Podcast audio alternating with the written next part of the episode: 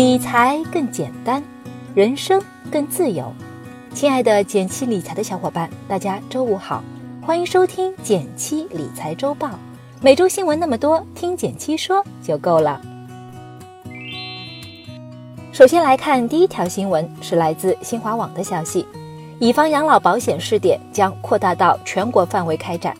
八月八日，银保监会发布的。关于扩大老年人住房反向抵押养老保险开展范围的通知指出，从八月起要把老年人住房反向抵押养老保险推广至全国范围。以房养老保险就是把房子抵押给保险公司，来换取对方提供的养老保险金。房子还可以住，同时能定期找保险公司领钱。身故后，子女可以赎回房屋或交由保险公司处置。如果期间房屋增值了，比如从两百万涨到了三百万，保险公司只能处置那最初的两百万，增值的一百万归继承人所有。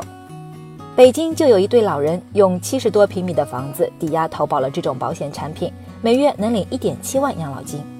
方案看上去还不错，但此前的试点效果一直不佳，主要是因为一老人很难接受自己辛苦一辈子买的房最终成为别人的；二。在房屋价值的评估上，双方也容易出现分歧。三，如果产权不完整，子女反对也会影响投保。此外，因为这种项目要一直垫付养老金，等老人身故后才能处置房子，对保险公司来说不是很划算，推进力度并不大。这次银保监会批文推广以房养老保险，就是希望能够更快、更顺利地解决当下的问题。随着相应政策和法规不断完善，以房养老未来也可能成为我们养老生活的可选项。你认为呢？欢迎留言和我分享。第二条新闻是来自和讯网的消息：货基赎回 T 加零点五到账尝试推行，我们用钱更方便了吗？为防范金融机构风险，监管层收紧了货币基金 T 加零赎回阀门，每日限额一万元。多家基金公司表示，正在寻找方案。部分公司将货币基金赎回 T 加零点五到账提上日程。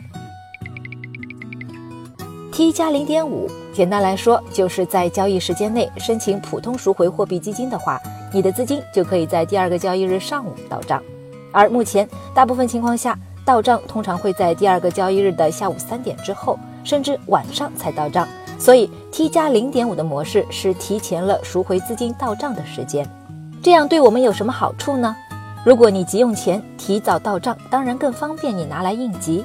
另外，上午到账的资金，下午可以拿来再投资，也不会浪费你的钱为你赚钱的时间。需要提醒一下的是，目前还没有基金实施 T 加零点五的赎回方案。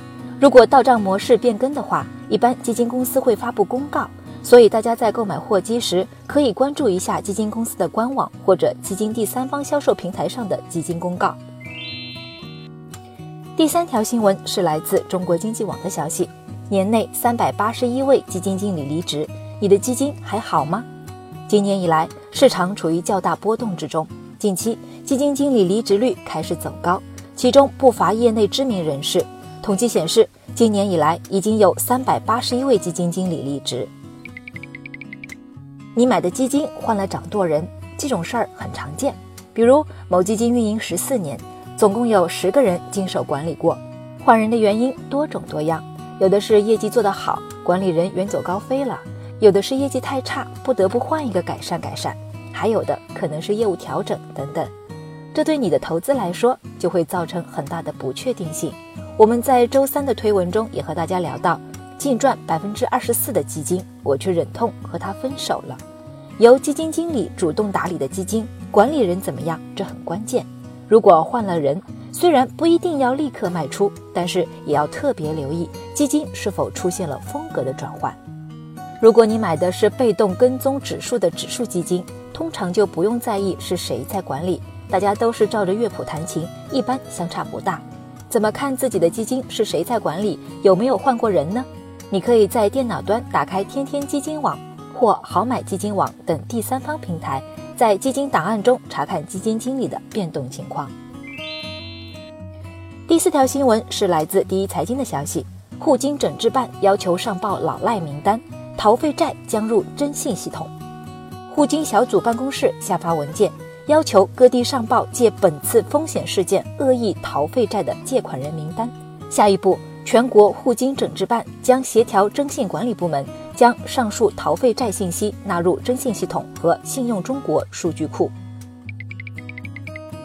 最近 P2P 雷潮不断，导致部分平台的借款人还款意愿出现下降，有些人恶意逃债，甚至故意诋毁平台，认为平台倒闭，自己欠的账就没人来查了。这次互金小组发布的文件，就是在严厉打击逃债的借款人。